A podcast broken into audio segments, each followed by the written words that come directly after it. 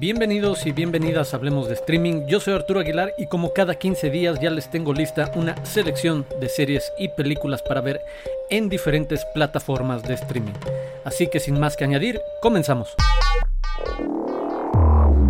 Iniciamos en Netflix donde les recomiendo ver Apolo 10 y medio, esta película animada dirigida por Richard Linklater, melancólica, divertida, que nos lleva a la infancia de un niño en la era espacial en los 60 que de manera asombrosa participa de cierta manera en los programas de exploración espacial y de la llegada a la luna. Me parece en verdad una muy buena alternativa, tiene muy buena música, hace una muy buena remembranza de formas de vida de otras generaciones, así que en verdad no dejen pasar Apolo 10 y medio en Netflix. También ahí para quienes quieran un rato de comedia, Granizo, la película argentina protagonizada por Guillermo Franchella, vale bastante la pena la historia de este famosísimo meteorólogo de la televisión que de repente recibe finalmente un programa exclusivo sobre el clima en horario estelar y bueno, no les digo mucho más, se convierte en el enemigo público número uno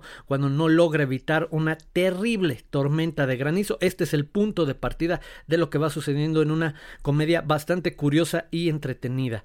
Y también ya está disponible el documental Regreso al Espacio. Una interesante aproximación al proyecto de SpaceX de Elon Musk, este proyecto de viajes espaciales comerciales de iniciativa privada que hace el trabajo que la NASA había abandonado hace ya algunos años. Bueno, por supuesto, desde la perspectiva de la propia empresa SpaceX, con participación obviamente, entrevistas a Elon Musk y a todo el equipo que ha desarrollado esta gran empresa desde esa perspectiva vale la pena más allá de la crítica que se puede hacer y que en algún momento se asoma en el documental a la labor a este proyecto en particular en algún momento incluso criticado por alguien como Neil Armstrong el primer hombre que caminó en la luna.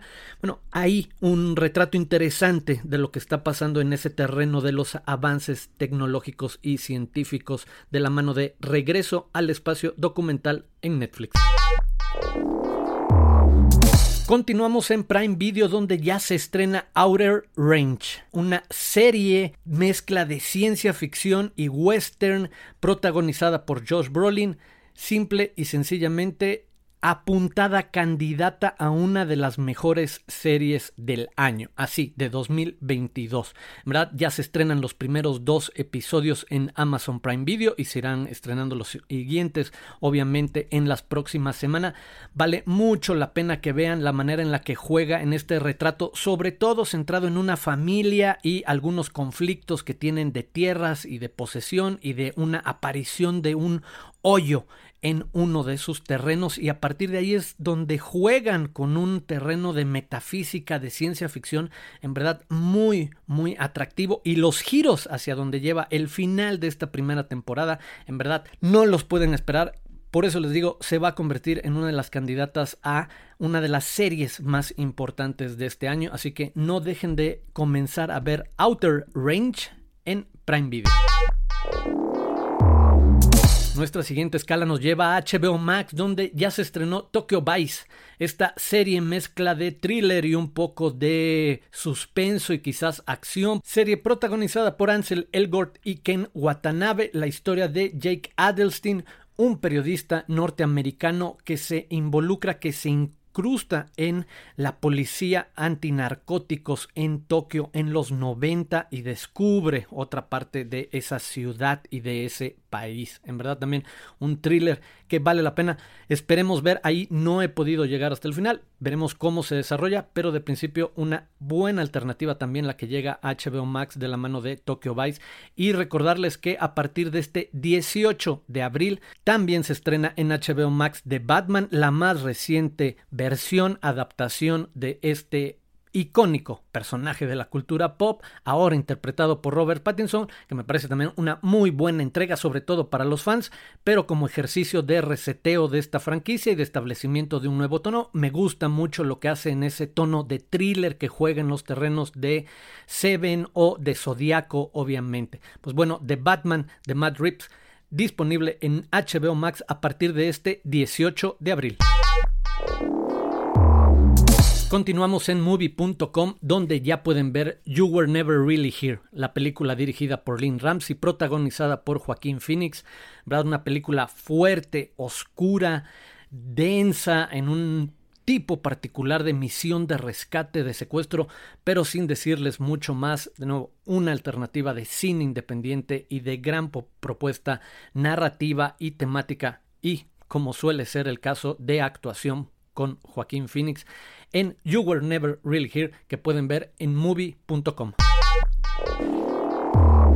Continuamos en Star Plus, donde ya pueden ver The Eyes of Tammy Faye, la película por la que Jessica Chastain se ganó su Oscar, en donde la acompaña Andrew Garfield, la historia de esta familia, de esta mujer televangelista. Creo que vale la pena por la interpretación de ella. No hay mucho particularmente especial o novedoso en esta película, pero de nuevo, una película que en su momento y de alguna manera estuvo nominada al Oscar. Ya la pueden ver en Star Plus y también para quienes quieran ponerse a tono o en tono de la Semana Santa, pues ahí está disponible La Pasión de Cristo de Mel Gibson y su gore bíblico. Para quienes necesiten sangre a raudales en el contexto de Semana Santa y de la crucifixión de Jesucristo, pues éntrenle con especial pasión a La Pasión de Cristo, disponible en Star Plus.